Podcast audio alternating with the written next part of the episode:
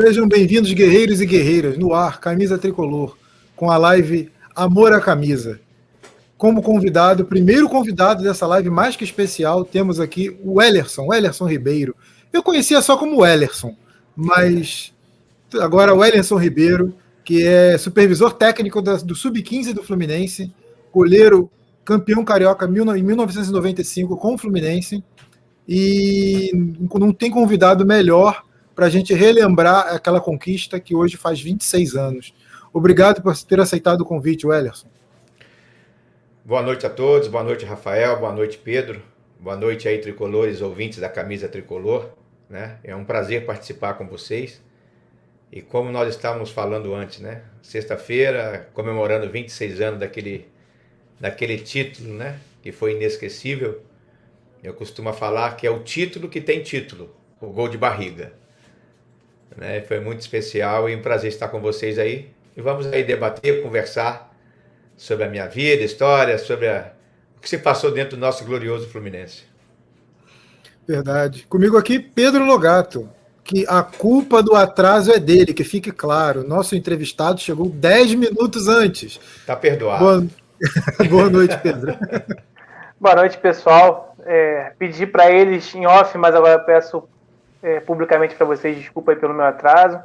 Prazer em rever todo mundo, depois desses dias aí afastado, estou de volta. Prazer em receber o Ellison nesse dia muito especial, né? Relembramos é, essa conquista que para muitos é a mais marcante da história do Fluminense. E hoje é um dia que a gente vai relembrar e com essa presença ilustre, né, de um daqueles que esteve presente naquele dia histórico.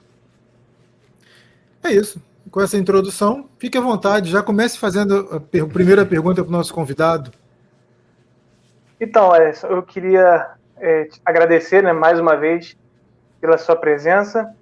Eu queria que você é, pudesse relembrar aquele dia e contar alguma história é, do pré-jogo que você possa lembrar, assim, de como foi a preparação da equipe para aquele jogo, né? A gente sabe, né? Acho que boa parte dos tricolores sabem que o Flamengo era favorito aquele título, né? É, pelo investimento que fez, contratou o Romário e era, era um time mais badalado, né? O Fluminense já havia vencido o Flamengo antes, né? No Carioca e aí ver ter aquele dia, aquele jogo mágico. Queria que você relembrasse e contasse alguma história pra gente daquele dos momentos que antecederam aquele jogo.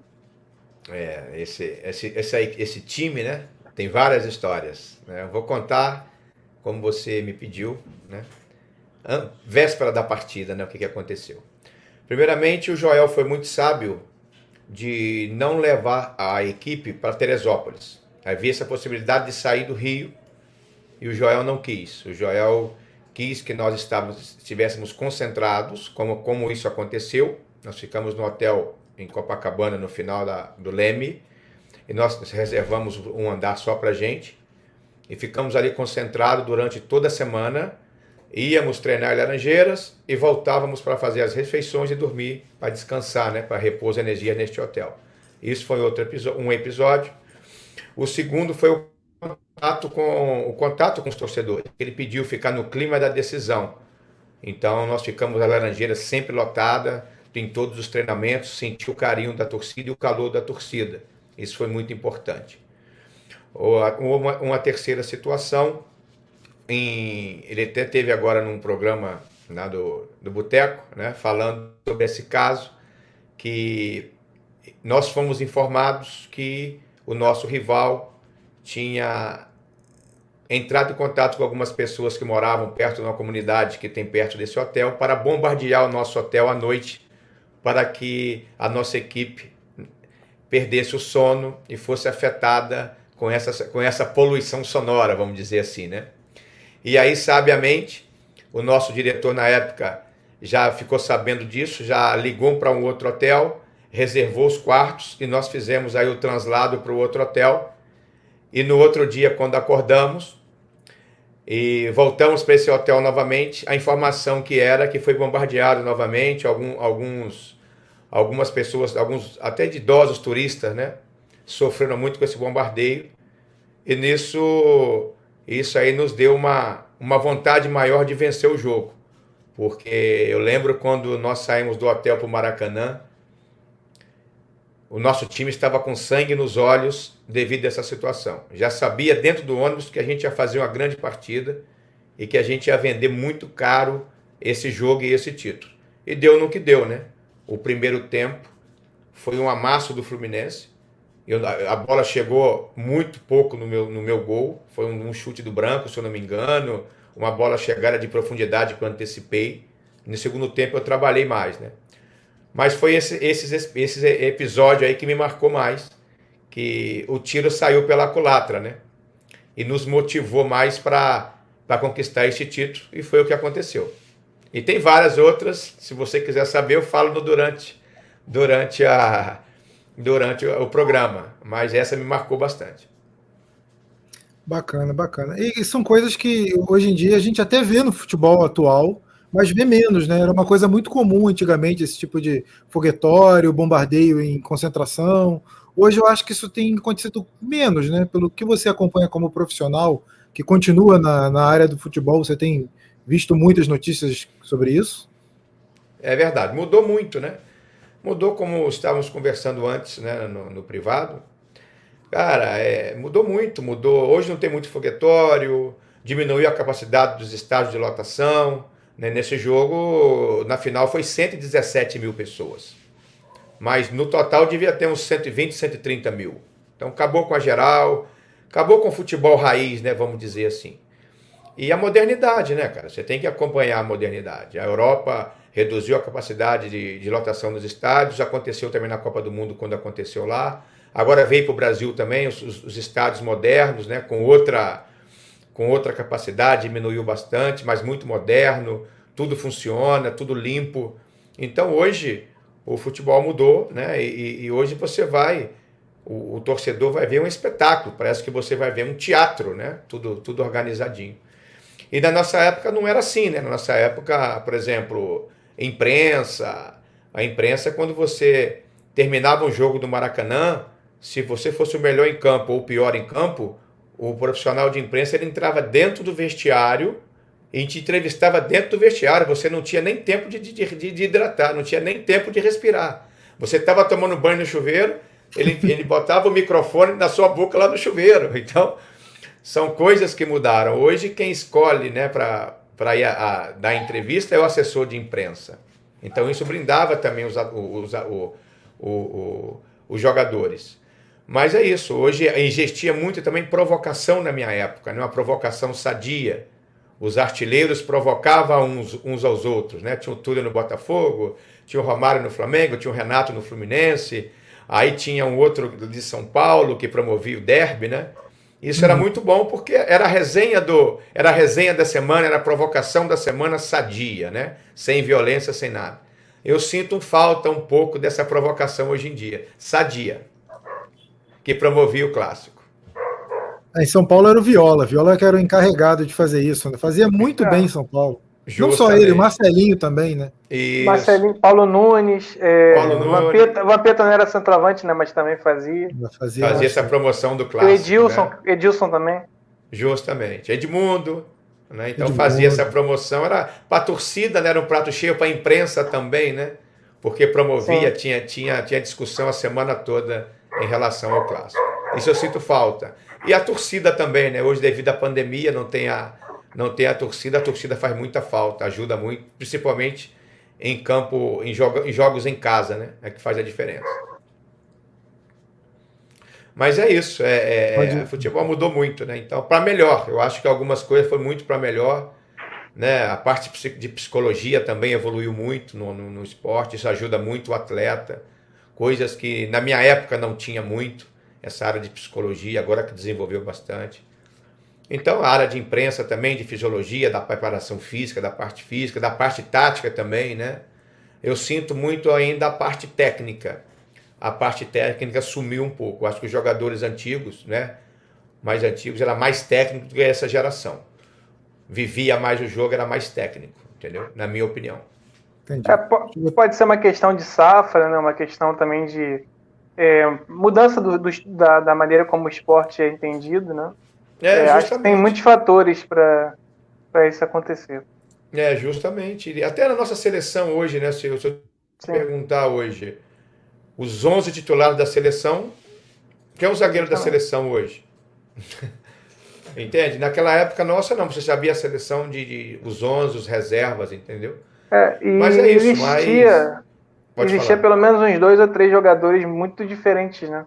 Justamente. Hoje a gente tem há anos só o Neymar aí e os outros são bons jogadores, mas é, não tem ninguém espetacular, né?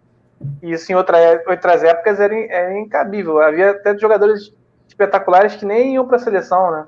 Por exemplo, Djalminha, um jogador que, na minha opinião, foi espetacular e foi um jogador que, por conta de questões extra-campo, né, não teve muito espaço na seleção brasileira. Né? É verdade, é verdade. E, e, até na seleção mesmo, né? Quantos jogos, né? O nosso ataque fazia diferença. Nosso ataque ganhava os jogos, né? Ronaldo em 2002, é. Bebeto e Romário em 94, em 70, né? Que foi aí a, a melhor de todos os tempos. Eu não vi jogar, mas dizem pelos nomes que tem, pelos atletas, né? Em, em 82, por uma seleção ser reconhecida no Brasil como uma dos melhores, sem ganhar um título, é porque tinha muita qualidade também. De 82 também tinha grandes jogadores.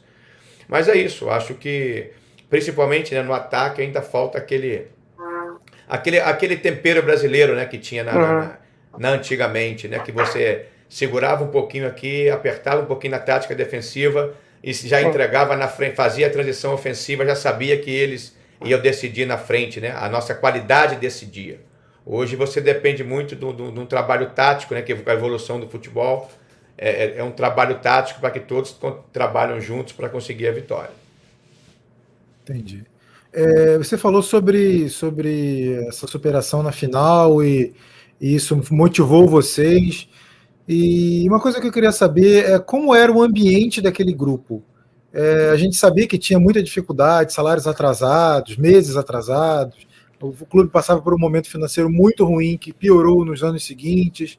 Mas o, a, o que parecia na época é que o ambiente entre os jogadores é, e a comissão técnica era muito bom. É, queria que você falasse sobre esse ambiente, já que ele pode ou não ser determinante para o sucesso, pode ser determinante para o sucesso de uma equipe, como é o atual momento do Fluminense. Com certeza, com certeza. Eu vou até falar da atual, né? Eu uhum. tive um convívio, fiquei um, um dia lá, ou dois dias, viu, no convívio lá com, com o presidente com, e, com, e com as outras pessoas que estão trabalhando lá. Como é harmonioso o, o, futebol, o departamento de futebol do Fluminense hoje, cara. É uma harmonia entre, entre a comissão, entre os jogadores novos, entre os jogadores experientes, entre a direção, né? Então, cara, é uma harmonia total, um respeito total, uma alegria, é um ambiente sadio. Eu acho que um dos frutos do Fluminense está colhendo, tá colhendo esses resultados hoje é fruto disso, com a Gione também lá. Então, cara, é, é, um, é um trabalho que eles estão fazendo de reestruturação muito boa do clube. O Fluminense, se você vê aí, tá, tá, tá fazendo muita coisa legal. Agora chegou o patrocinador massa. Então, o clima é muito sadio. O, em todos ali que, que trabalham ali, o clube do, do presidente até o até o, o, mais humilde, vamos dizer assim, né? O clima é muito sadio, cara, é muito bom. Então tende isso só a crescer e a melhorar. Voltando à minha época, é, a nossa situação, o, o, nosso ambiente era muito bom, o nosso vestiário era muito bom, devido também ao gerenciamento do Joel Santana, né? O Joel, além de ser um paizão, ele gerenciava muito bem o grupo, o vestiário era bom. Então, se um treinador quiser ter sucesso, o vestiário sendo bom, você já sai na frente aí 70%. Os jogadores brincam por você. E naquela época, como você frisou bem, o nosso salário estava atrasado 5 a 6 meses. Era muito duro na época, né? Eu era, eu era tinha 22 anos, né? eu não era casado na época ainda, mas alguns jogadores que eram casados, até mesmo da comissão, o Renato chegou até junto com, a, com alguma parte financeira para ajudar até em, em, colégio das crianças, né? Naquela época. Então ele ajudou bastante. O clube também dentro da, da, da limitação daquela época, né? Da parte financeira conseguiu pagar algum, algum, alguma coisa, mas realmente foi duro. Então o grupo comprou essa ideia, o grupo abraçou essa ideia de junto com, com a comissão técnica de não se importar com o salário atrasado. Treinávamos com o mesmo empenho, entendeu? Um ajudava o outro. e, e, com o gerenciamento do Joel, né, que foi um grande estrategista, um grande, um, fazia um bom vestiário, um, um, bom gerenciamento com os jogadores. Eu acho que isso foi fundamental. Eu acho que aí surgiu também, né, o time de guerreiro, né? Nós passamos por várias adversidades, é, parte financeira, na, na nossa época é, é, a estrutura também não era como é hoje. Então, mas valeu a pena cada sofrimento, valeu a pena cada, a cada dor ali, porque nós, nós podemos mostrar na final o valor do grupo, né? o poder do grupo. Era um grupo que, que eu costumo dizer que foi uma coxa de retalhos. Né? Eu subi da base junto com o Cadu, junto com o Edinho, o Lira já era remanescente, o Ezio era remanescente. Aí chegou o Joel com a sua comissão, o Melo e o PC. Aí chegou o Lira, chegou o Ailton, chegou o Renato, chegou o Sorleio Lima, o Ronald vindo do Americano de Campos, o Rogerinho vindo do Campo Grande. Então ali foi uma, foi uma união que deu certo, uma química que deu certo e que dava para um, dava para todos. A gente marcava uma festa na casa de um e a todo o grupo participava tudo. Isso me marcou bastante. E deu no que deu, né? Quando o grupo é unido e dá química, não tem nada que possa é, é, impedir o sucesso. Eu acho que isso foi fundamental, a união do grupo e o comprometimento de todos em prol de um objetivo que era ganhar o título. E isso aconteceu. Vai, Pedro. Então, essa minha pergunta, ela vai um pouco nessa, ainda falando sobre o grupo de 95, acho que ela pode ser uma continuidade do, da pergunta do, do Rafael, mas assim, é uma, é uma expansão. É quando a gente pensa em 95, a gente vê um, um grupo, né, um elenco, um ano, uma temporada que é como, que é uma temporada de exceção, assim, né, nos anos 90, né, os anos 90 foram anos muito difíceis para o Fluminense. É, eu queria que você, que você falasse é, é, o que das experiências que você teve nos outros grupos, né, é, de, 90, de 96, dos outros anos, o que que 95 teve que faltou nesses outros grupos do Fluminense? A gente sabe que teve, o Fluminense teve perdas técnicas, né, jogadores saíram, mas assim, questão de organização, é, não, não voltada apenas, é claro, para o elenco, né? Mas a atmosfera do Fluminense naqueles anos que sucederam, né? Foram muito difíceis para a torcida do Fluminense. É, nós vivemos, eu vivi um ano muito bom em 94, né? Quando o Pinheiro, falecido Pinheiro, que Deus o tenha, me lançou. Eu, estava, eu sempre ficava no, no treinava no profissional e jogava nos juniores. Em 94, o Pinheiro me lançou e eu dei continuidade em 95, continuidade em 95 e ganhamos e ganhamos esse título, né, que foi um título muito importante para gente. Cara, e depois aconteceu, né, esses anos terríveis aí o que passou, né, o que aconteceu com o Fluminense. Eu costumo dizer que nós roemos o osso, né, para agora a garotada comer o filé mignon, né? Foi um ano muito difícil, né, de, de, de entra presidente, sai presidente, organização diferente, é, é organização que eu falo em todo. Não vou entrar em detalhes aqui porque claro. não vale a pena, mas muita, muita desorganização. O Fluminense hoje é um clube, né? Na minha época, na minha época nós fizemos um time, né? Não deu continuidade, algum, alguns saíram. Em 95 era para era era dar continuidade e ser campeão brasileiro também. Né? Nós perdemos aquela semifinal para o Santos né? e deixamos de ir para a final com o Botafogo que com certeza seria uma, uma, uma final carioca, que ia ser, ia ser muito parelha, ia ser 50-50 para cada um. E depois deu continuidade àquela situação tudo, né, que todos já sabem, eu não gosto nem de lembrar disso. Mas foi muita, muita desorganização, né, muita, muita coisa envolvida que não vale a pena comentar. Mas o importa é isso, cara. O importa é, foi a experiência que nós passamos e hoje em dia para passar para a garotada nova que nós não queremos que eles passem o que nós passamos. E a reestruturação do Fluminense, né? Isso foi fundamental, né? Agora, hoje em dia, é fundamental para que o Fluminense tenha o sucesso dele. Mas foi isso, cara, desorganização, e não vale a pena nem tocar nisso mais, nem, nem lembrar disso mais, que já passou. Foi uma época muito difícil, muito difícil. Nós, chorar, nós choramos lágrima de sangue, quem passou, lágrima de sangue marca. A lágrima natural, você passa o lenço, ela sai. Mas a lágrima de sangue marca. Eu não desejo, pro meu, que eu não tenho inimigo, né? Para o meu pior, sei lá, desafeto que, que nós passamos. Mas o importante é que nós fomos firmes, endurance, resilientes, passamos por isso e saímos na frente. Isso é o legítimo guerreiro tricolor, né? Time de, time de guerreiros. É isso. E já que você falou nessa, nessa lágrima de sangue, eu queria até já é, queria fazer já começar fazendo um paralelo sobre o, os anos 95, 96, 97. 95 para mim você teve o melhor ano da sua carreira e você foi determinante para aquela conquista do carioca. Uhum. E você foi muito bem no brasileiro também, no ator sim, Fluminense sim, sim. também foi muito bem no brasileiro. Eu queria que, que, que você explicasse, se você tentasse explicar é, as coisas que já, que já estavam acontecendo nos bastidores em 95, é, ruins, claro, né? As boas não, as boas vocês eram, vinham de vocês. Mas as coisas ruins impactaram nessa, nessa, nessa queda que o Fluminense teve para os anos seguintes, 96 e 97? Cara, com certeza. Com certeza, impactou bastante. Vendeu muitos jogos, saiu muitos jogadores também naquela época. Né? Saiu muitos jogadores naquela época. E eu também passei uma situação muito difícil na minha época. Em 96, meu filho nasceu prematuro, né? Ficou 60 dias na UTI perinatal, em Laranjeira na época. E naquela época é que eu falo para vocês, se tivesse um, um departamento psicológico na época, até me preservaria um pouco. Fica no banco, recupera, como aconteceu com o Cavalieri, né?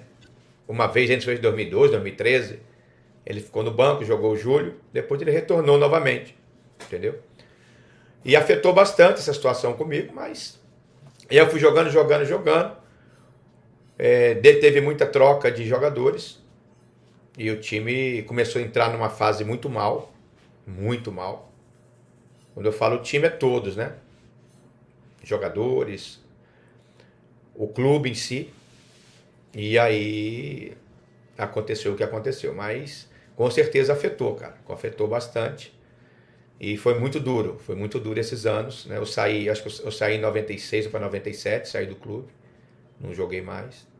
Então é isso. Então foi, foi muito triste, mas serve de experiência, né? Para hoje em dia. E a situação eu passei e saí lá na frente, isso é mais importante.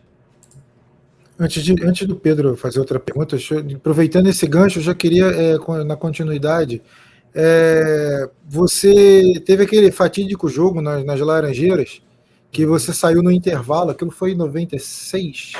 Não, 97, não foi? 97 contra o América de Natal. Isso, isso mesmo, foi 4 a 2 se não me engano. É, queria saber, é, naquele intervalo, se você você você pediu para não voltar para o segundo tempo, como é que foi aquilo ali para você? Porque aquele acabou sendo o seu, o seu último jogo É, meu último jogo, meu último jogo. É. E é, ali, e é triste ali... porque você tinha uma história anterior, você é criado no Fluminense e aquilo você encerrou o seu ciclo no clube daquela forma tão tão tão triste e você tendo tantas, tantas alegrias no clube, né? Queria que você falasse um pouco daquilo. É, justamente. Ali foi foi o a Laranjeira estava muito cheia, né, na época. Quando jogava na Laranjeira, até saudades de voltar os jogos na Laranjeira, né? Parece Sim. aqueles estádios ingleses pequenos, né? Antigo, com tradição né? cheio. Foi, pô, era um prazer muito grande jogar ali. E, e aí terminou o jogo, eu, eu terminou o primeiro tempo, eu saí. É, tinha falhado em um, em um gol, acho que foi do Gito, que a bola, a, a grama, o gramado estava muito ruim, estava muito careca na época. Era para mim fazer a entrada de frente, ela quicou e desceu, ela não subiu. Eu era muito novo, né? 22 anos na época. 22 ou 23. E aí eu cheguei no vestiário e não quis mais jogar. Falei com, com, com o treinador de goleiro na época. Eu não vou expor o nome dele aqui. E aí eu necessitava de uma força, né? Aí eu cheguei no vestiário e falou: chegamos ao fundo do poço. é coisas que quando eu trabalho agora, quando a gente é, é, profissional, né? A gente passou por tudo isso. Eu jamais vou falar isso para um atleta. Jamais, jamais. Eu estou com ele até a morte, entendeu? E aí recebi essa, recebi essa, esse elogio, né? Essa, essa força. que merda. E aí não, não, não, não voltei, não voltei mais. Aí entrou, não, nem lembro quem entrou na época. E ali foi meu último jogo pelo Fluminense. Né? Aí depois dei continuidade aos outros clubes. Mas foi isso, foi, foi essa a situação. E aí não voltei, aí que eu te falei, que é onde entra né, um, um departamento aí, né? Que na, hoje em dia não acontece isso, né? Porque a estrutura é diferente, o pensamento é diferente, até o, no meu pensamento mesmo de querer salvar, né? Salvar todos, não pensei em mim, né? Pensei no, no, no macro e não pensei no Ellerson. Hoje eu pensaria ao contrário, com a experiência, né? Mas são coisas que a gente tem que passar, tem que encarar e não adianta, não adianta. Agora serve de experiência para isso não, que não permito que isso aconteça com meus atletas, entendeu? Já aconteceu também a mesma situação quando eu estava nessa área aí de treinamento de goleiro. Não sei se foi no, se foi na, nos Emirados, não, foi foi no, foi na Grécia, no área de Tessalonique. Um atleta não queria voltar e eu obriguei ele a voltar. Você vai voltar. Eu tô contigo até o final. Vamos, vamos. Ele voltou, deu a volta, foi o melhor jogador no segundo tempo. Viramos o jogo e no final do jogo ele me, ele me deu o, o, o, o, o troféu de melhor em campo, passou para mim pela força que eu dei para ele. É que eu falo para vocês, isso tem que servir de exemplo, de experiência, para isso não acontecer com, com os nossos atletas né, do futuro. É, Wellerson, aproveitando né, que, você, que o Rafael te perguntou sobre esse, esse momento difícil né, da sua despedida do Fluminense, eu queria é, perguntar, é, analisando o atual goleiro do Fluminense, né, o Marcos, Marcos Felipe, que também é cria da base, né, um goleiro jovem, é, e ele vem passando por um momento em que é, é muito aplaudido pela torcida num jogo, aí no jogo seguinte é, acaba tendo algum deslize pequeno, médio ou grande, e a torcida já critica. É, se você teria uma dica para dar para ele nesse momento, né? relembrando a tua trajetória no Fluminense, para que ele possa, de repente, não cometer algum erro que você possa ter cometido, ou é, caso aconteça com ele alguma coisa semelhante, que ele possa se preparar né, para alguma questão como essa. Ah, cara, primeiramente, primeiramente é, o Marco, pelo tempo que eu tive de contato com ele, pelo pouco tempo, é um atleta que tem muita personalidade, tem muita qualidade para jogar no gol do Fluminense. E ele sabe o que é jogar no Fluminense. Ele sabe da pressão de que é jogar no Fluminense, que é uma das melhores escolas de goleiro do Brasil. Sempre foi e sempre será. Tá? E o Marco, o Marco tem 24 anos. O Marco ele está bebendo da água da fonte do goleiro, como todo goleiro jovem. Como todo goleiro jovem. Eu acho que o Fluminense está perfeito de dar continuidade ao trabalho dele, mantendo ele como titular. Primeiro que é a prata da casa. O Fluminense está revelando prata da casa. E segundo, que o Marco hoje ele tem muito mais crédito porque está fazendo, está salvando o Fluminense. Claro que de vez em quando acontece uma falha. Qual goleiro que não falha? Qual atleta que não falha? Só que tem que o goleiro, a falha é maior porque ele é o último homem. Quando ele falha, é gol. Mas pelo que eu estou acompanhando, o Marco está mantendo uma regularidade muito boa. E se acontecer alguma falha, todos têm que ter paciência com ele. Porque goleiro, ele vira goleiro mesmo com 27 para 28 anos. Você pode ver aí os goleiros aí que estão se destacando no Brasil na atualidade, no passado, o Cavalieri mesmo, ele foi em 2012 ele tinha quantos anos? Você pode ver que ele tinha 27, 28 anos.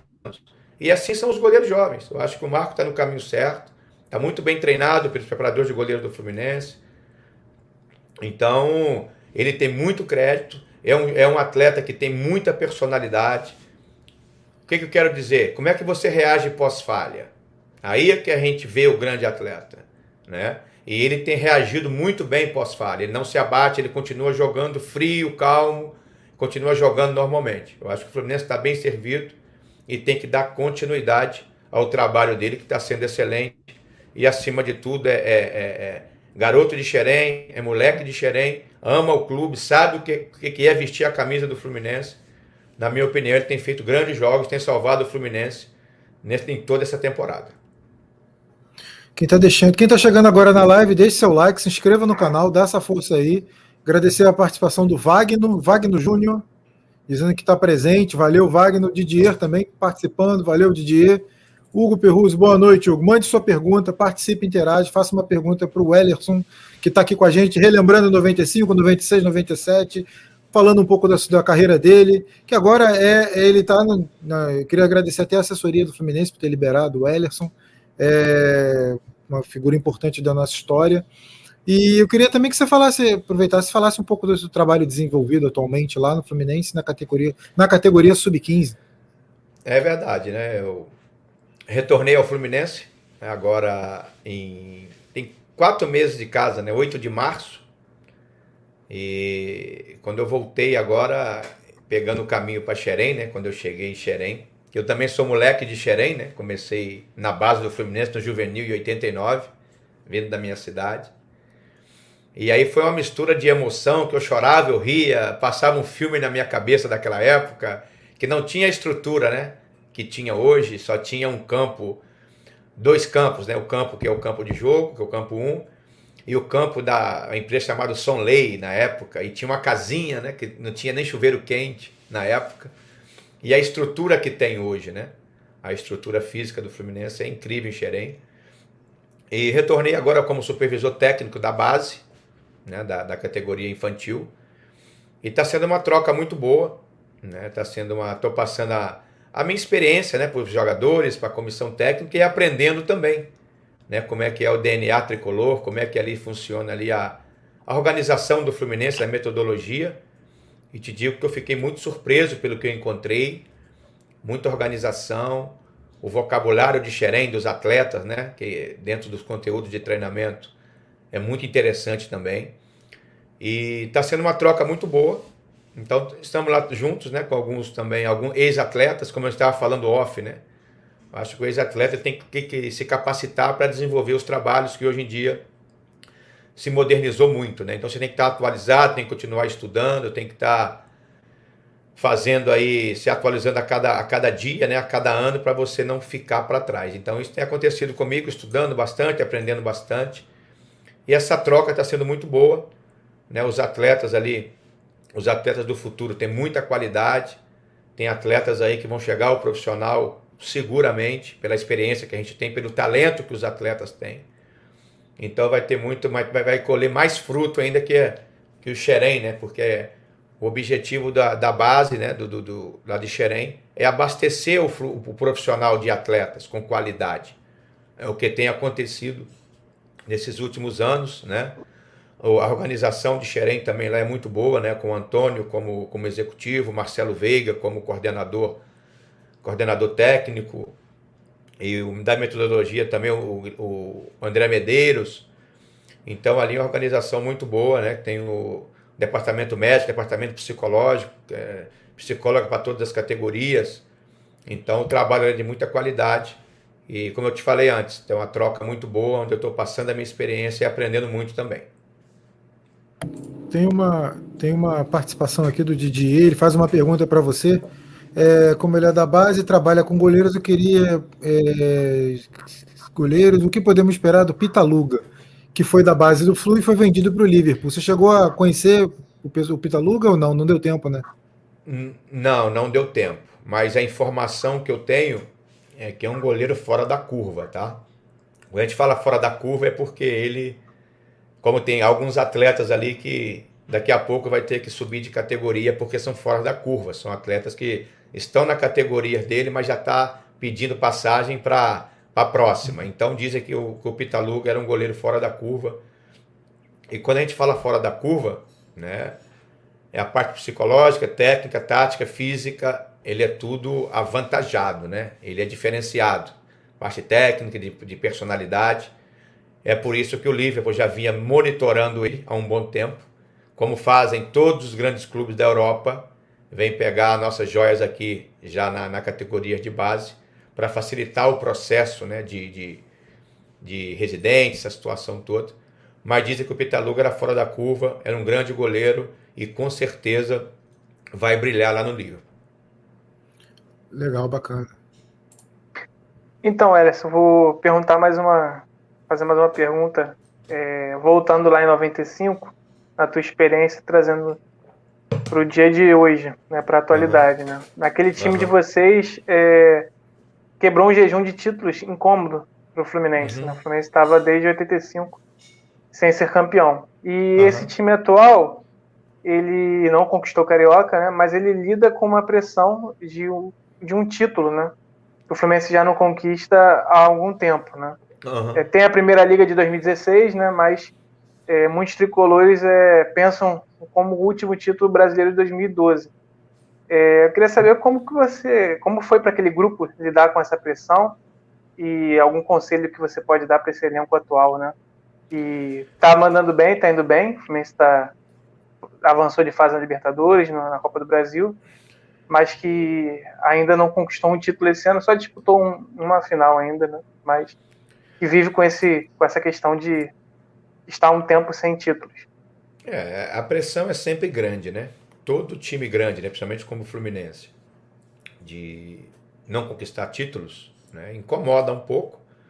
Mas na, eu vou falar do, do passado, depois eu falo do presente. É, no passado nós convivíamos também com essa pressão, né?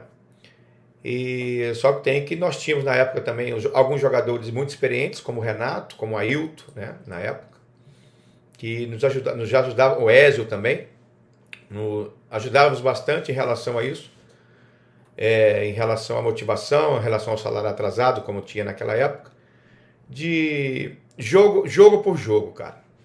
Jogo por jogo, escolher bem o que você quer, traçar e seguir dentro desse objetivo foi o que nós planejamos, né, junto com o Joel Stano na época, título. Eu lembro como se fosse hoje, nós perdemos redonda de 2 a 1 um, no campo do Voltaço, e logo em seguida, eu lembro que junto com o tá Renato, tá, pico...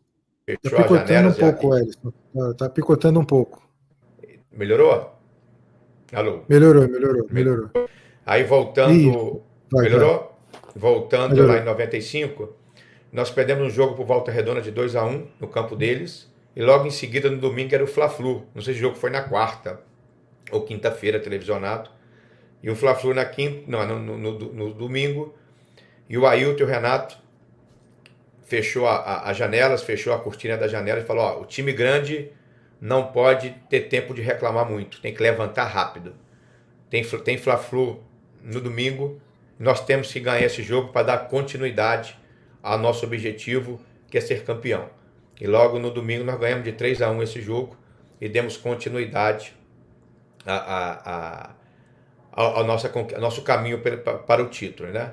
Eu acho que a regularidade é muito importante e o que nos levou ao título. E voltando à atualidade, eu acho que o Fluminense está brigando aí por todos os títulos, não é isso? Libertadores, Copa do Brasil Campeonato Brasileiro. É, certo? E temos que sonhar mesmo. Temos que o Fluminense tem time para isso, tem que lutar para isso e tem que buscar os seus objetivos. Então eu acho que está na atualidade está fazendo um trabalho de reestruturação muito boa em todas as áreas do clube. Isso eu tenho acompanhado o presidente está fazendo um trabalho muito bom em todas as áreas. É um trabalho invisível, né? Que ninguém vê, mas é muito, muito importante. E dentro do campo, junto com isso, está conseguindo resultados. Vê aí, o Fluminense está vivo em todas as competições e vai brigar por todas, entendeu? Eu acho, não acho não, tenho certeza que uma dessas aí o Fluminense vai beliscar. Você pode ter certeza disso. É difícil? É, mas não é impossível. Mas para time de guerreiro, para guerreiro, como eu falei antes na. O que, o que é fácil para gente? Quem disse que ia ser fácil? Quem disse que ia ser mole? Então, amigo, é batalhar, trabalhar, focar em cada jogo, né? E, e, e trabalhar firme para conseguir os títulos, que eu creio que vai vir, alguma coisa vai vir esse ano. É, é meu conselho é esse: é continuar trabalhando sério, firme, e jogo, e não adianta e jogo atrás de jogo, né? Step by step em inglês, né?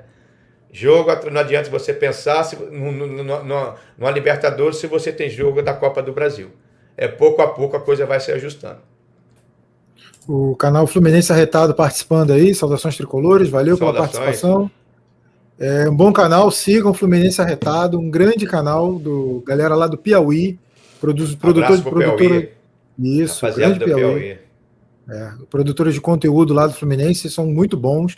Vou estar mais tarde na live, live deles, por isso que eu estou fazendo jabá. Eles já me chamaram para uma live 9 horas. Então, Show. se inscreva no canal, mais tarde tem dose dupla da minha cara Vocês vão adorar. Nem minha mulher aguenta. É... Alexandro Max escreve: o Ellison, grande goleiro. E também Obrigado, saudações, saudações tricolores, Alessandro. É isso. Valeu pela participação, galera. Deixe seu like, se inscreva no canal. Ainda falando de 95, Ellison, eu queria que você falasse a, a importância da, da, liderança do Renato, eu acho que do Ailton também, né? Que era um dos líderes. Ézio daquele... também, né? Que Deus o tenha, meu grande amigo Ézio, super Sim, Ézio. É, então vou mudar a pergunta, bem lembrado. Eu queria que você falasse do Ézio, que é uma figura. Poxa, é, eu marcante. Aqui, ó. É, então, para mim ele, é, para mim é marcante. o Ézio é uma figura marcante para mim, porque foi, foi o meu ídolo. Antes do Renato aparecer no Fluminense, era meu ídolo. E infelizmente se foi, né? Deixa a gente com saudade.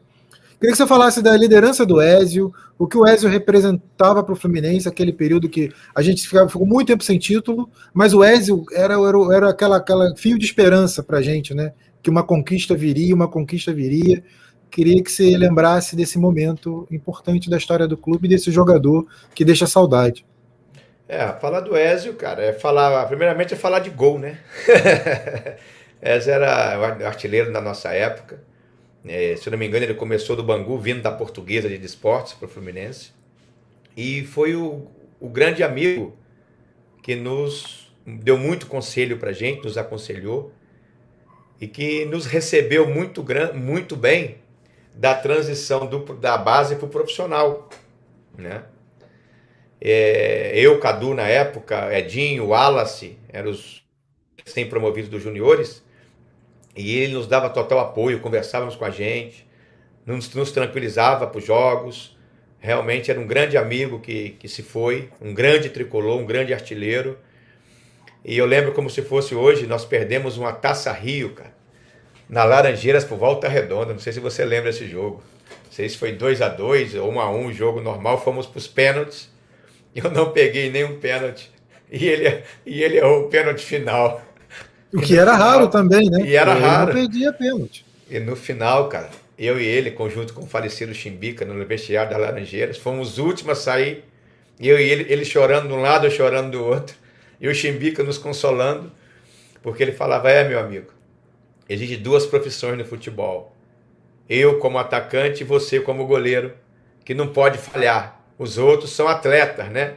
Nossa profissão tem duas, que é goleiro e atacante. E são as mais cobradas, né? Quando o goleiro falha muito e quando o atacante falha não, e não fazer os gols, aí a cobrança é muito maior na gente. Eu lembro como se fosse hoje, nós nos abraçamos chorando, infelizmente perdemos esse título da, da Taça Rio. Isso me marcou muito com ele nessa época. E um grande amigo, como eu te falei, que me ajudou muito na, nessa transição para a base, me deu muito conselho, sempre conversava muito com jovens. Tenho muito carinho por ele. E vi até a foto da, do filho dele nas redes sociais a cara dele, né? O Ezio Júnior. A cara dele, né? Então, Ezio é isso. É, é artilheiro, é amigo, foi amou muito o Fluminense, do, do, se doou muito pelo Fluminense, ajudou muito também a, a, a os bastidores, né? A, os roupeiros, os massagistas, todo mundo adorava ele. Era uma pessoa que nos ajudou muito na época. E falando de hoje, né, pegando o seu gancho, de hoje, não, da época também, do Renato.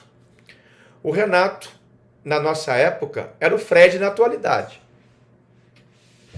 Era o exemplo de todos, era o ídolo, era o que organizava tudo, era o que apoiava os mais jovens, era que nos dava conselho, era que, junto com Ailton também, era o brincalhão, né? O brincalhão que eu te falo, vou te falar uma dele. Nós estávamos em Friburgo fazendo pré-temporada, e vai vir Renato Gaúcho, vem Renato, acertaram com o Renato. Aí depois do treinamento pela manhã, eu costumava ir na piscina, fazer um relaxamento para o treino da tarde. Eu me sentia bem com isso. Chego na piscina, quem está na piscina na, na, cadeira lá deitado, na maca? Renato Gaúcho, lupa grande dele, cabelo do Chitãozinho Chororó na época, grande, né? Sem estilo nenhum. E aí ele perguntou, qual não? Eu falei, eu sou o Ellison. O garoto subiu do base ano passado. Eu falei, foi, 94. Ele falou, ó, quantos anos você tem? Eu falei, tem 20, 21. Aí ele, é que eu tenho mais título que eu tenho mais título que você tem de anos de idade. o que era uma mentira. Olímpica esse ano. Falei, que isso, cara? Como é que pode? Eu não conheço o cara e me dá um cartão de visita desse. E outro, aí ele falou assim: eu tenho mais um minuto de silêncio no campo que você tem de vida. E se prepara, eu já vou repetir de novo, prepara para dar uma volta olímpica esse ano que eu estou aqui. E realmente, né, ele, ele, era, ele era fenômeno. Ele chegava e falava assim: do seis para trás é carregador de piano, tá? Segura lá que eu faço na frente. Eu sou craque e necessito de 10 a 20 minutos para decidir os jogos. Eu não jogo 90, eu jogo 20. Mas o 20 que eu jogo, eu deixo na cara do gol, faço os gols. Então foi realmente que aconteceu. Se você vê os, os gols do Leonardo, os gols que o Ezio fez, os gols que ele fez foi sempre decisivo. A, a, as, as assistências dele foi sempre decisivo. Era o Fred na atualidade. Quantos gols o Fred já assistiu aos mais jovens? E quantos gols os mais jovens assistiram o Fred fazer os gols? Ele é que dava harmonia, né? Era a cereja do bolo naquela época e hoje o Fred na atualidade. O Renato é um mentiroso compulsivo, né? Eu, meu ídolo também, mas é um mentiroso compulsivo. Ele falava essas coisas, tipo, uma vez perguntaram, isso eu lembro claramente, perguntaram assim para ele: é, o, o, o, Renato, o Romário tá aí quase fazendo mil gols. Queria que você falasse dessa marca importante do Romário. Aí ele, hã? Por quê? Mil gols? Isso eu já peguei de mulher. Ele é, é isso mentiroso, aí. compulsivo. Mas era, era o folclore que você diz que é, falta hoje. Justamente, justamente. É, e ele o, decidiu os jogos. Isso aí. Hoje em dia tem aquela briga aí, né? O, o, o, Joel fala que ele é o rei do Rio, que ele foi campeão nos quatro. E o Reinaldo, os outros, o, Renato é príncipe, rei só tem um. Aí o Renato botou aquela coroa depois do título de rei, procurou o Romário na casa dele para saber onde ele estava, porque tinha apostado uma quantia financeira. Então era muito, era muito folclórico, não era futebol raiz, né? É, bons tempos. Bons o, tempos. A, Retado Esporte está participando, saudações tricolores, valeu, Retado Esporte. É, um o, o, Wagner Júnior está aqui, eu estou presente. Wagner, um abraço, hein, Wagner. Obrigado aí pela presença, pelo carinho. Saudações. O Vilela, Vilela Viajante Tricolor, que é um, personagem muito, muito popular né, no Fluminense, torcedor raiz, autêntico, viaja sempre para os jogos. Não sei se você conhece ele, mas. Davilela, um grande abraço, irmão. Prazer falar é. contigo. Tamo junto. Saudações. Ele está com um canal no YouTube também, um canal muito bom no YouTube. Sigam também. É, grande Welles, nosso campeão. Em breve faremos uma, faremos uma live com o ídolo tricolor. Ele complementa. Vamos, com o maior aqui. prazer. Fizemos uma na Flu News com ele, agora vamos fazer no Vilela Viajante Tricolor, se ele desejar, claro. Tenho certeza que ele vai topar. É, Didier também coloca uma pergunta aqui. O que, que, que foi, Welles? Picotou. Ih, não deu para ouvir, não deu para ouvir, não. O, o, tá, tá, legal? Melhorou, melhorou. O Natan tem problema, a gente faz. Ah, o Natan liberando? Ah, agora entendi. É, o Natan tá muito rigoroso aí, mas vamos ver. Vamos ver, de repente ele libera. Qual é, Natan? Libera o homem. Pergunta do Didier na tela. Eu acho que se o Flu tivesse passado pelo Santos em 95, seríamos campeões sobre o Botafogo. O Ellerson, você acha que o Flu seria campeão? Didier, prazer falar contigo. Obrigado pelo carinho. Com certeza, como eu tinha falado antes, nosso time estava bastante unido, né? E com certeza seria uma, uma grande final. E com certeza a gente ia vender caro, muito caro, essa decisão. Com certeza eu apostava aí na nossa equipe para ser campeão carioca de 95 e em seguida campeão brasileiro. Seria assim, coroar com chave de ouro esse ano. Infelizmente, perdemos esse jogo, né? Que marcou também muito. E antes de passar para o Pedro fazer mais uma pergunta, deixa eu colocar aqui mais uma pergunta na tela. É, pede para o Ellerson falar sobre a Copa do Brasil de 92. Fomos roubados contra o Inter. Pô, nem, nem lembra disso, que até hoje eu tenho, eu tenho minha úlcera ataca quando eu lembro dessa é. final. Alessandro, prazer falar contigo. Vou falar um pouco. Nessa época, em 92, eu estava nos juniores, né? Eu treinava nos juniores, não, treinava no profissional e jogava nos juniores. Eu fui até convocado para a seleção de base em 91 para 92 nessa época. Mas eu sei de toda a história. O goleiro na época era o, era o Jefferson, que foi campeão da Taça São Paulo. Era, era o Muralha na época, não era muito alto. O apelido dele era Muralha porque ele defendia muito. E foi jogar no Beira Rio a final contra o Inter. Se eu não me engano, o Pinga se jogou na área, um zagueiro, e o Zé Aparecido se jogou, eh, se jogou e marcou pênalti. E aí perdeu Isso de 1 a 0 com o gol do Célio Silva na época, que ele foi pênalti. E eu lembro que tinha um zagueiro no Fluminense chamado Souza. Ele quebrou o vestiário do Inter todo. E o Zé Aparecido teve que trocar a data, da, a data da volta dele, que ele ia voltar junto com o elenco do Fluminense, porque o Souza queria pegar ele, cara. ele teve que trocar a data e, e aí foi um dia muito. Eu lembro na época, era juniores, né? Todo mundo ficou muito triste. E fomos garfados naquela época realmente, porque não foi pênalti. Depois teve uma retrospectiva aí que o Pinga falou que ele se jogou, o Zé Aparecido entrou na dele, marcou o pênalti. E nós perdemos a final da Copa do Brasil. Mas o goleiro na época era o Jefferson, o Muralha, o goleiro. E eu era, eu era na época eu estava no juniores jogando e sempre treinava no profissional. Mas foi doído também essa Copa, eu lembro como se fosse hoje. Quem era o treinador na época? Eu nem lembro quem era. Delay? Nem lembro na época. Carlos Alberto, é, é, Carlos Alberto Torres? Não vou lembrar, eu, posso pesquisar, mas eu, eu de cabeça não vou lembrar, não. Também não lembro, não. Lembro, não. É, não vou lembrar, não. Deixa eu ver aqui se eu acho. Mas, é, cara, eu sinto até hoje essa, essa perda desse título. Foi uma coisa absurda. Eu não sei se foi 0x0 aqui, 0x0. E era pra, foi 2x1. Foi 2x1 um Fluminense. E como tinha aquele critério, né? 1x0 hum, serviu para eles. Foi em Laranjeiras, afinal. Foi não, o primeiro jogo. Foi no, foi no Sul. É, não, o primeiro, primeiro jogo. Não, primeiro jogo. Primeiro e jogo. o segundo foi lá. Sim. É, quando você falou de jogo em Laranjeiras, eu, eu tinha um ano só nessa época. Mas é quando. É, mas quando. É, o jogo de Laranjeiras que eu lembro assim de, de tape, né? É esse jogo. Né, essa primeira, esse primeiro jogo da final. Né? Eu, lembro, eu lembro de muitos jogos na Laranjeira. A minha estreia no Contra o Esporte Recife foi na Laranjeiras. Um dos jogos contra o Paraná também, os melhores jogos que eu, que eu, jogos que eu fui no Fluminense também, nós ganhamos de 2 a 1 3 a 2 na época. Fiz um grande jogo também. Pô, jogar na Laranjeiras é muito bom. Eu lembro da Young, da, da, da, uma torcida atrás, atrás da Young, atrás de mim. Aí tá várias torcidas assim, né? Eu olhava tudo lotado, tudo lotadinho também, a social. Cara, era muito legal, era uma pressão muito boa ali, muito bom para jogar. Tive esse prazer de jogar na Laranjeira lotado. Conseguiu achar, Rafael? Ainda não? Não, ainda não, não conseguiu. Até então, achei que Faça a tua pergunta, depois eu acho aqui. É, a pergunta que eu vou fazer também é, é sobre o jogo contra o Santos. Né? É, a torcida do, é, a semifinal, né? O, o 5 a 2 A torcida do Fluminense costuma fazer uma análise é, individual dessa partida, né? É, costuma culpar individualmente um jogador né, sobre o jogo. Mas eu queria que você, Ederson, que estava lá dentro, falasse sobre é, fizesse uma análise sobre esse jogo, né? Porque o Fluminense enfrentou um time que era poderoso, o Santos era considerado por muitos um dos melhores times brasileiros daquele ano. Só que o Fluminense tinha uma vantagem é, bastante robusta, né? E, então perder daquela forma é algo que é, fez a torcida do Fluminense ficar muito frustrada. Então você que esteve em campo, como que você analisa aquela, aquela partida?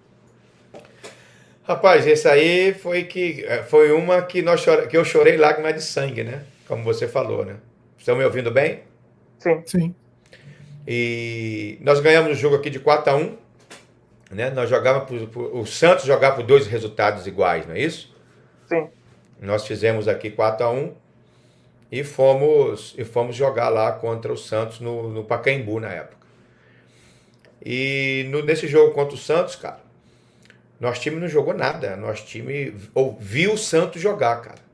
O Santos deu um passeio na gente, estava com sangue nos olhos e nem desceu pro vestiário, cara. Nem desceu pro vestiário, né? nem não quis descer, ficou, fez a hidratação no campo e nós não jogamos nada esse ano, nesse jogo. E perdemos para nós mesmos, cara. Nós perdemos ali para nós mesmos. Teve um pouco depois classificou da, da Copa de. Da Copa não. Tá me ouvindo? Deu uma travada. Deu uma travada longa aí. Enquanto isso, novo, só. É a minha, é a minha net? É a, é a minha? Eu acho que é a sua. É. é. O Didier coloca aqui que Sérgio Cosme era o tá técnico tá no Copa do Brasil. Isso, Sérgio Cosme, Sérgio é isso Cosme. mesmo. Na semifinal eliminamos o Sport Recife. Mas conclua aí, conclua Foi. aí a sua resposta. Ficou travado a tá partir do momento que, que você falou que não jogaram nada. Que perdemos para nós. É, nós não joga, nós, infelizmente nesse jogo nós não jogamos, não, não jogamos bem, não jogamos nada. Comparando as últimas atuações que nós tivemos em todos os jogos do Campeonato Brasileiro, nós tivemos algumas oportunidades com o Valdeir e com o Renato mesmo durante esse jogo. Não fizemos o gol. E o Santos jogou tudo esse jogo.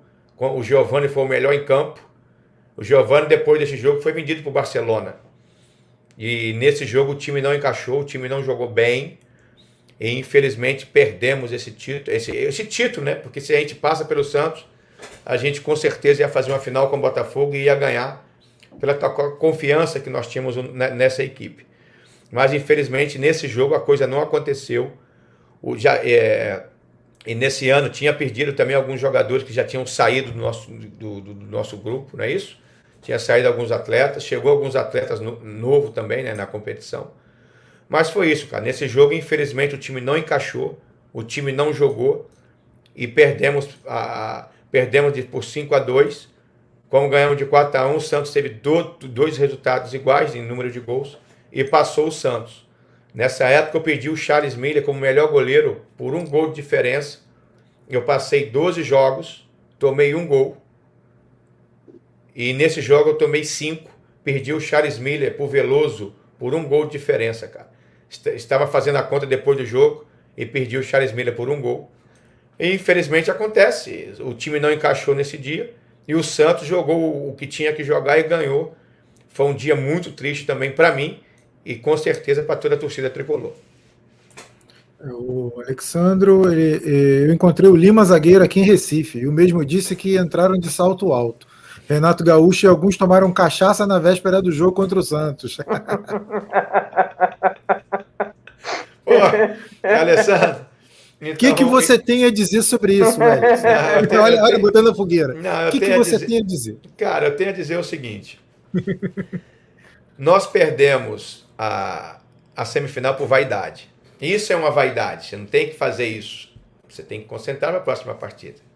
Então, quando entra a vaidade, aí, meu irmão, em qualquer setor da sua vida, né, na seja na área do futebol, profissional, na, em casa, quando entra a vaidade, a coisa desanda. Então, realmente aconteceu algumas coisas que, que, o, que o nosso amigo aí falou. mas, não é desculpa, mas não é desculpa também. Não é desculpa também. E se a gente faz isso e, e, e ganha o jogo? É. Entendeu? Então, é o que eu te falei. Aconteceu isso, mas o Santos jogou muito bem.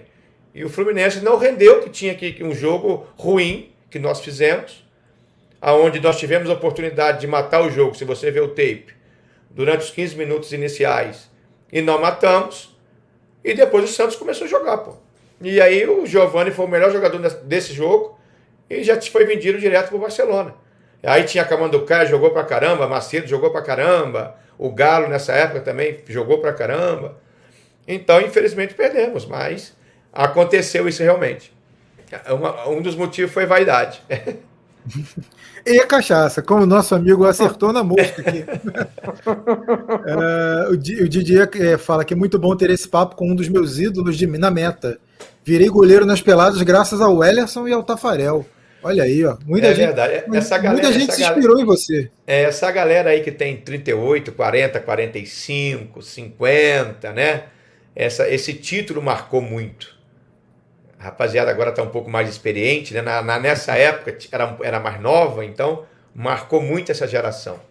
Né? Então, eu lembro de vários, quando o meu filho ficou internado, vários, vários tricolores na época, que estava com os filhos também internados, colocaram o nome, por, o Ellison por causa de mim. E várias, e várias, e várias outros, outras crianças também na época. Eu fui. Não sei o que eu fui fazer na casa de um amigo.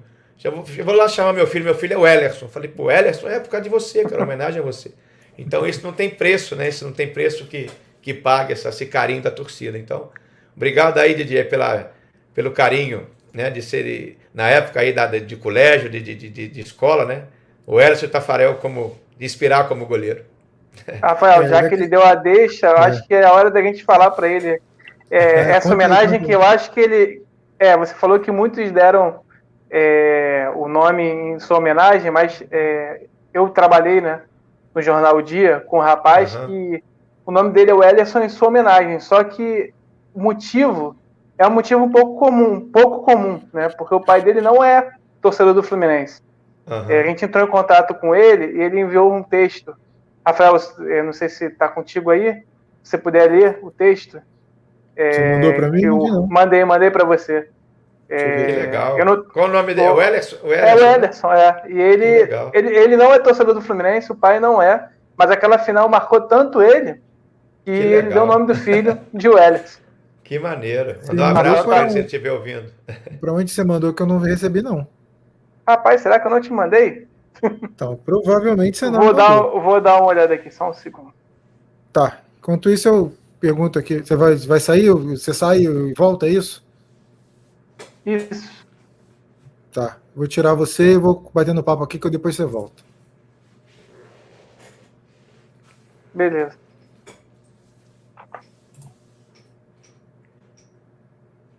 Bom, seguindo aqui com o Ellerson, enquanto ele volta, é uma história curiosa, inclusive, é de, um, de um garoto, como ele explicou, um garoto que foi batizado com, como Ellerson, mas já já a gente explica melhor essa história. É, ainda falando sobre o 95, você falou que de, dessa história do Renato, do que a galera tomou umas e outras antes do jogo e tal. Tinha essa a galera era meio boêmia mesmo, se sentia que tinha, tinha uma galera meio boêmia no elenco o Renato que puxava essa galera? Como era essa, essa, essa situação? Não, o, o, Rafael, o time, como eu te falei, né, cara? O time era um time muito unido. O que dava para um, dava para todos. Então, se tinha alguma festa, alguma coisa, ia todo mundo, cara. E cada um dentro da sua particularidade.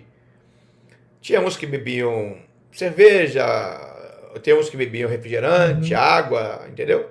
Cada um dentro da sua individualidade. Então, como todo grupo, né? Se você pegar qualquer grupo, é um grupo assim. Tem uns que, que bebem, tem uns que não. Cara, mas era um grupo muito comprometido, tá? É um, é um grupo que, como eu te falei, muito unido em todos os. em todos os. em tudo que se apresentava pra gente, dentro de campo e fora de campo. Era um grupo, assim, foi o grupo que. Eu não, eu não peguei, depois que eu parei de jogar, dei continuidade à minha vida profissional como goleiro, eu não peguei um grupo tão unido como esse.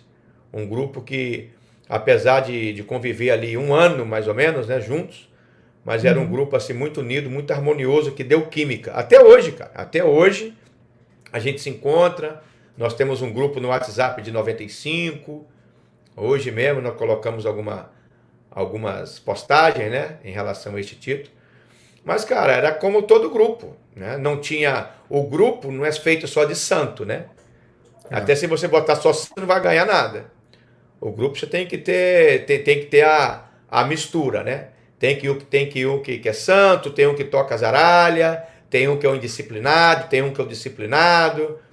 É essa situação aí. É isso aí que é legal, que você tem que conviver com todos. E o treinador, né, junto com a diretoria, tem que fazer uma boa gestão de todos os atletas. Mas o nosso time era unido. O que dava para um, dava para todos. E em relação a essa situação de bebida, de noite, como todos, né, cara? Como todos o, os atletas, principalmente atletas jovens, né? Atletas jovens é, é, é, daquela época. Claro que hoje, os atletas de hoje têm que ter um pouco mais de cuidado, porque hoje a vida é um Big Brother, né? Você está sendo monitorado o tempo todo. Se você vai em qualquer lugar, tem uma pessoa te filmando. Principalmente se você é uma pessoa pública. Se você está bebendo um, uma cerveja, tem uma pessoa te filmando. Ah, daqui a pouco joga na rede, olha lá, o Ellison está bebendo cerveja. Blá, blá. Então hoje o atleta tem que se cuidar muito fora de campo, porque as redes sociais hoje é uma arma, né? Como para o bem como para o mal. Eu tô, vou, tentar, vou tentar colocar na tela aqui, porque é muito longa a explicação. Antes de eu colocar aqui o Daniel Macri participando do, da Flu Uruguai, ó, gente, olha, participação internacional, Daniel Macri que da é Flu Uruguai. Boa noite, hermanos. Abração desde o Pacito. Forte abraço ao grande Wellerson. Saudações tricolores. Ele mora em Pacito, perto de Montevideo.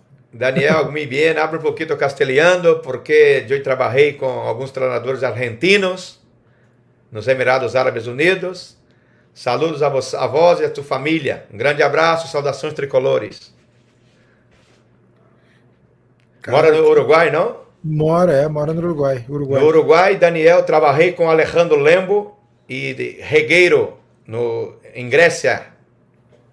E Sebastião Walter Abreu. Também. Deixa eu colocar aqui os pouquinhos, porque é muito grande. Trabalhei com, com esses jogadores no Ares de Tessalonique. Ah, legal. De, de, trabalhei quatro anos e meio lá e peguei várias nacionalidades de jogadores. Trabalhei com o Lembo, com o Regueiro, que jogou no Valência, e com o, o, o Abreu, antes de vir para Botafogo, trabalhou no meu time lá. Ah, legal. O, o, o espanhol o... é melhor que, que portunhol. Não abro nada. Aqui tem participação em tudo quanto é lugar. Gente boa pra caramba, Daniel. Deixa eu. Vou colocar aqui a primeira parte na tela. Cara, muito grande. Vai ser até difícil. Vamos lá. É, é uma história da experiência do meu pai, que é flamenguista. Até hoje, não sei se não sei se me dá esse nome porque foi trauma, um trauma aquela final ou se foi admiração pelo carioca excepcional do Ellerson. Que legal, cara. É. Uh, minha mãe queria que meu nome fosse Mateus, só que meu pai queria que meu, queria um nome que não fosse tão comum. Mas até então não tinha ideia de qual seria. Eu, o Daniel também bota aqui. É, todos os jogadores conhecidos e jogadores da seleção celeste. É isso aí. É, é... Cara, eu tinha que ter planejado isso antes, Pedro. Não, sem problema, cara. Depois tu me manda. Eu vou lendo aqui. Eu vou lendo aqui que é melhor. Depois tu me é, manda. Meu pai sempre teve o hábito de comprar jornal todos os dias e fazia uma pilha desses, deles no canto da sala. Ele disse que no dia seguinte, afinal, saindo para trabalhar, parou numa banca para olhar as manchetes, aí bateu os olhos no nome do goleiro.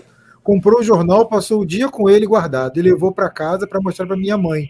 Caramba. Não sei como ele não gosta nada de futebol, não sei como ela não gosta nada de futebol, e acabou aceitando.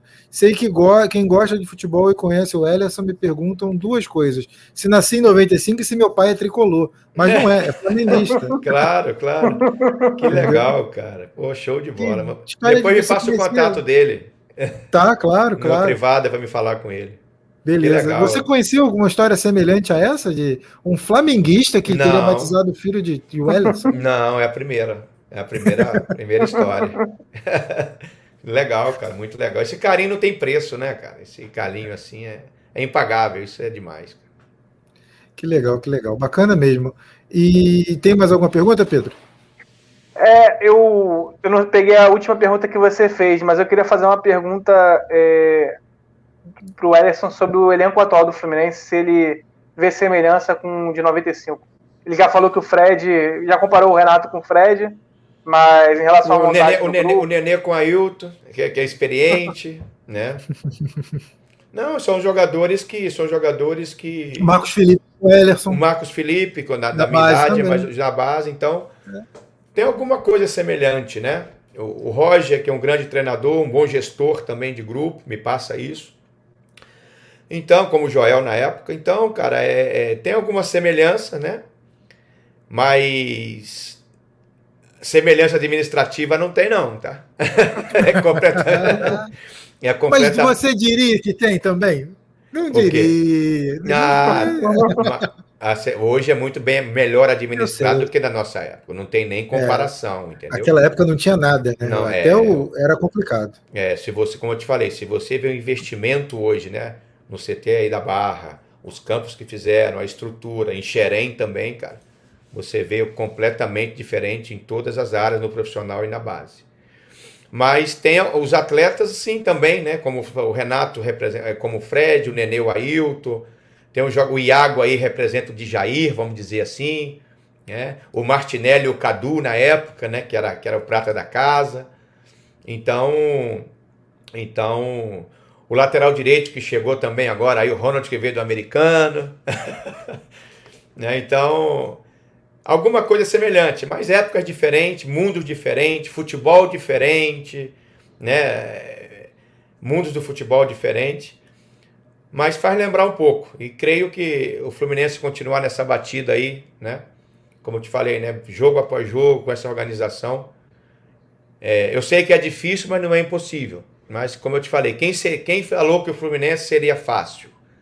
Né? Para o Fluminense é, é time de guerreiro. Um exemplo, eu fui ver o Fla-Flu, né? nós perdemos a final do Carioca, não foi isso? E logo uhum. em seguida pegamos quem? O River. O, River. o poderoso River. Imagina, vai, imagina vai, o psicológico. Vai o time de guerreiro lá, se reestrutura psicologicamente, bota a lança, bota o escudo, vai dentro lá do River, sai com a vitória e sai com a classificação. Então esse é o Fluminense. Quem, quem disse que seria fácil? Né? Para guerreiro nada é fácil. Então temos que perseverar e sair lá na frente e com certeza esse grupo aí vai dar muitas alegrias ao Fluminense. Como 95 deu. E já passando para 96, já mudando a chave, já que a gente falou bastante de 95, né? Uhum. Queria, queria puxar um pouco 96, 97, que é até o momento que você jogou pelo Fluminense. Uhum. É, você, você, traçando um paralelo do, do, que a gente viveu, a gente, você viveu o melhor momento uhum. da década de 90 e você viveu o pior momento da década de 90 do Fluminense. Que é, é, o Fluminense embarcou ali num numa gangorra de, de, de sentimentos. É, justamente. Cara, como foi? Como foi ter vivido o melhor momento da década de 95 e o pior momento da história do clube? Já que a gente, a gente até anteriormente a gente já sofria com alguns problemas, desde o Carioca de, de 85, né? Que a gente uhum. teve uma queda financeira, e, mas isso só foi explodir após 95. Claro. Queria, que, queria que você falasse como foi viver naquele momento o que, como era uh, você chegar para treinar, uh, o rela relacionamento, era. a pressão? Eu imagino que devia pressão, ter jogador com é, depressão e não sabia. Pressão, é verdade, pressão muito grande. Você vê, você vive o melhor no ano, né? E logo em seguida a coisa começa a não andar, cara. Você paga um preço terrível que você tem que ser resiliente naquela época, que hoje essa galera nova não sei se suporta não, tá? Eu, eu, eu conto as minhas vitórias e conto as minhas derrotas também. Quem tem história tem vitória, né? Tem vitória e derrota. De vez em quando, agora eu nem sei aonde está, eu guardei, eu guardo, eu guardo umas fotos minhas, umas fotografias, né? Isso foi em 96, estava numa fase ruim, aí teve um fotógrafo, não sei se foi do dia na época, o filho da mãe, cara, ele focou bem na minha face, botou uma tarja preta e tinha uma, e Laranjeira estava interditado, tá assim, não pise na grama.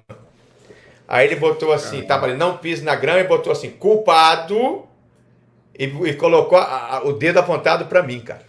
Olha para você ver o nível, né? Que naquela época ninguém te brindava na época, né? Você não tinha um assessor de imprensa.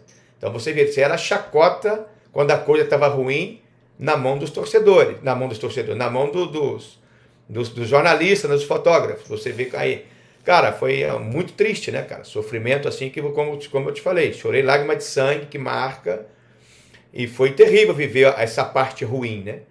Mas, cara, como eu te falei, fomos resilientes, passamos por isso e saímos lá na frente, cara.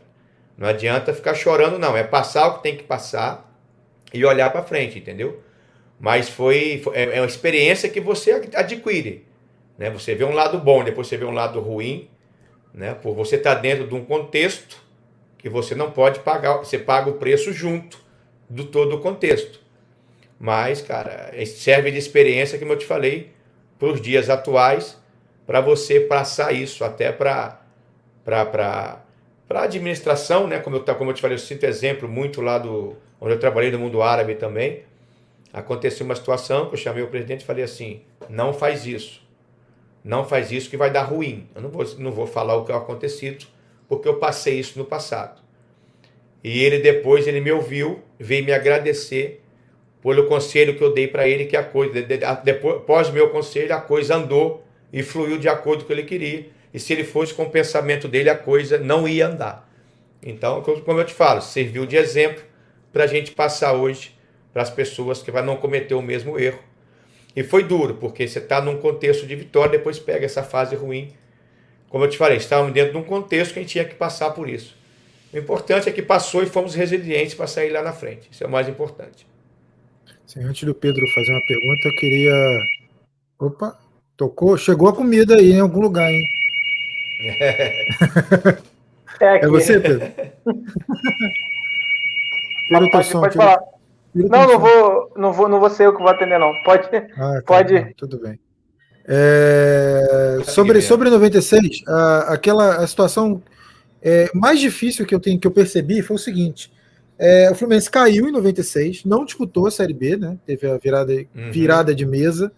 Na verdade, a gente sabe o que aconteceu, foi uma manipulação de resultados na Série A, e o Fluminense uhum. continuou na Série A, mas o que, o que talvez tenha jogado um, uma, ainda mais pressão naquele, naquela equipe, naquele, no clube naquele momento, foi a comemoração do então presidente é, que abriu um, uma champanhe né, para comemorar uhum. na não queda.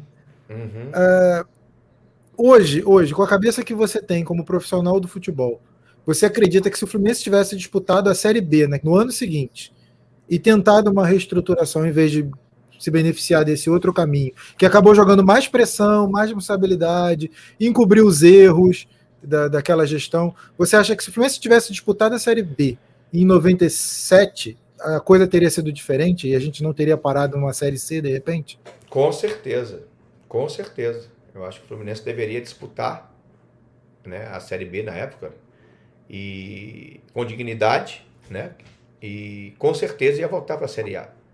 Hoje, como eu te falei, a gente, tá, a gente estava dentro de um contexto naquela época, dentro daquela, daquela situação toda que você expressou aí, mas com certeza, a minha opinião hoje, com a cabeça que tem hoje, com certeza, o meu conselho naquela época, dentro do contexto, era para unir as forças, unir todas as correntes do clube e disputar a Série B e tentar voltar dignamente para a Série A. Com certeza. O meu conselho seria esse.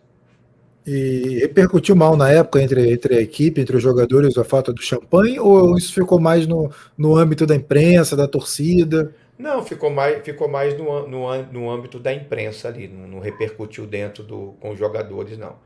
Porque os jogadores, na, quando os jogadores, ele não pensa muito em Série A e Série B, ele quer jogar, ele não pensa muito no contexto. Eu falo isso hoje porque hoje já parei de jogar, estou muito mais experiente, e você sabe o que acontece na cabeça dos atletas. O jogador quer jogar, cara. Se é Série B, Série A, Série C, Série D, ele quer vestir a camisa e jogar. E ninguém pensava muito naquela época. Então não, não repercutiu, não. Repercutiu mais é, é, pelo lado da imprensa, né, com, com, aquela situação toda, que foi, como eu te falei, estava dentro de um contexto daquela aquela situação toda da foto, onde eu fui treinar pela manhã, junto com o preparador de goleiro, junto com os goleiros, na, na época estava eu, Léo Perkovic, que era uruguaio também, o Paulo Sérgio o Ney. E aí nos convidaram, que saiu na, na, na, na rádio que aconteceu essa situação aí da permanência. E pediram para a gente estar tá junto para fazer essa situação. Hoje eu não faria. É o que eu te falei, estava no contexto novo, inexperiente. Você paga um preço por estar num contexto, uma situação dessa ridícula. Entendeu? Entendi. Entendi. É, como a live é comemorativa, né, dos 26 anos, vou finalizar é, fazendo uma pergunta sobre aquele jogo, sobre aquele título. É, o Ederson, quando aquele jogo acabou, é, vocês se sagraram campeões, você tinha ideia de, de, quanto aquele jogo tinha entrado para a história do Fluminense? Porque eu converso com tricolores que têm 50, 60 anos que acompanharam é, desde a máquina ao time tricampeão carioca nos anos 80, campeão brasileiro, e até é, esse time vitorioso agora dos anos 2010, né? Time também que foi vice-campeão da Libertadores, que são times marcantes da história do Fluminense. E muitos dizem que aquele jogo, aquele gol de barriga, aquele título é o maior momento da história do clube, né? Vocês tinham dimensão de que esse jogo entraria para a história dessa maneira, como algo muito maior do que um título carioca? Não, sinceramente não. Até hoje, a repercussão que, que foi esse título. Foi o Maracanã, quando fez 70 anos, é isso? Agora fez 71, não? Isso. Foi eleito pelos torcedores a maior decisão da história do Maracanã, cara. Quantos jogos já teve no Maracanã? Quantas finais de Copa do Mundo? E foi eleito o jogo de toda a história do Maracanã. Olha a proporção né, desse jogo, cara. Não, não, não, não tinha noção. Aí, no passar do tempo, que eu come, começou a cair a minha ficha da importância desse jogo, cara. Da importância dessa final. Da dimensão de tudo isso. Eu fico, eu fico até surpreso, porque. É, é, e aí foi o Campeonato Carioca. Né? Eu costumo dizer que é o título que tem título, né? o gol de barriga. Né? Como marcou isso? Devido ser o centenário do rival, né? devido a, a nossa equipe ser uma equipe assim construída acima nesse ano e a outra também, né, com vários com vários jogadores internacionais voltando de Barcelona, jogador de seleção brasileira, né? Nosso time também tinha alguns. Mas assim a dimensão assim eu não tinha não, cara. Foi uma coisa assim incrível, né? Que entrou para a história mesmo. Né? A gente tem que agradecer, né? Até como eu postei hoje, né? Obrigado Fluminense, obrigado Deus, né? Por ter me dado essa oportunidade de participar desse jogo histórico, né? É, mundialmente, no Brasil também. E a dimensão realmente eu não tinha, cara. Foi muita alegria, foi muita emoção na época. Como eu te falei, na época, o atleta, né? Até hoje em dia, ele comemora o título, mas ele não sabe a dimensão que aquilo representa para ele. E no decorrer dos anos, do dia, você vai descobrindo o que representa esse título. E para mim, né? na minha carreira e na vida também de vários atletas que participaram dessa, desse título, foi o título mais importante. Bacana, bacana. Estamos chegando ao final da live. Agradeço a todos que participaram, mandaram perguntas, é, interagiram, curtiram, deixaram o like aí. Valeu mesmo, pessoal. O Lucas está aqui, saudações tricolores. Valeu, Lucas. Valeu, Lucas. Pô, botou a foto do Fred no babando, não dá, né? Aí não dá, né? Aí não dá para te defender, companheiro. Mas o Lucas é gente boa, conheço ele. Gente boa. Já participou aqui muitas vezes. Seu destaque final, Ellerson. Obrigado por ter aceitado o convite, obrigado por essa participação incrível. Foi muito bom relembrar coisas boas, coisas ruins, mas a vida é assim: a vida é feita de coisas boas e coisas Justamente. ruins. Todas elas servem para a gente amadurecer, aprender e tornar uma pessoa melhor. E eu não tenho dúvida que você se tornou uma pessoa melhor após tudo isso que passou, que eu acho que faz parte do aprendizado do ser humano. Seu destaque final, sua mensagem final, quer contar uma história também? Pode contar. Muito obrigado. Não, obrigado, Pedro. Obrigado aí também o, o, o Pedro e o Rafael. Rafael. Obrigado aí pela participação, né, pela, pelo convite. E também poder falar algumas coisas do passado também, como você falou, coisas boas, coisas ruins, que talvez eu não tive a oportunidade de falar. Né? Tava preso, né? Por que, por que algumas decisões que a gente toma na vida. Mas isso é de experiência, como você falou muito bem, entendeu? É, Importante é que nós saímos lá na frente de cabeça erguida, mais experiente, né, mais maduro, e passando essas informações para os atletas mais novos, para as comissões mais novas, para não tomar algumas decisões que você tomou no passado. Isso é agregar para as vidas, isso é mais importante. Então, obrigado aí pela participação e sempre quando precisar estamos aí à disposição de vocês. E foi muito legal o bate-papo, saudações tricolores. E vamos com tudo aí para conquistar um título aí nesse ano ainda. Seu destaque final, Pedro Logar. É agradecer a todos que acompanharam a nossa live. Muito obrigado, pessoal. Dê seu like, se inscreva. É, agradecer mais uma vez ao, ao nosso querido Ederson pela presença. Esse bate-papo muito bom para relembrar né, um momento histórico e feliz na nossa história. Valeu, Rafael. Um abraço também para você. Nos vemos em breve mais uma live. Um abraço, pessoal. É isso. Obrigado Valeu, a todos Rafael. que participaram. Um grande abraço. Saudações tricolores. Tchau, tchau. Saudações. Tchau, tchau. Tchau.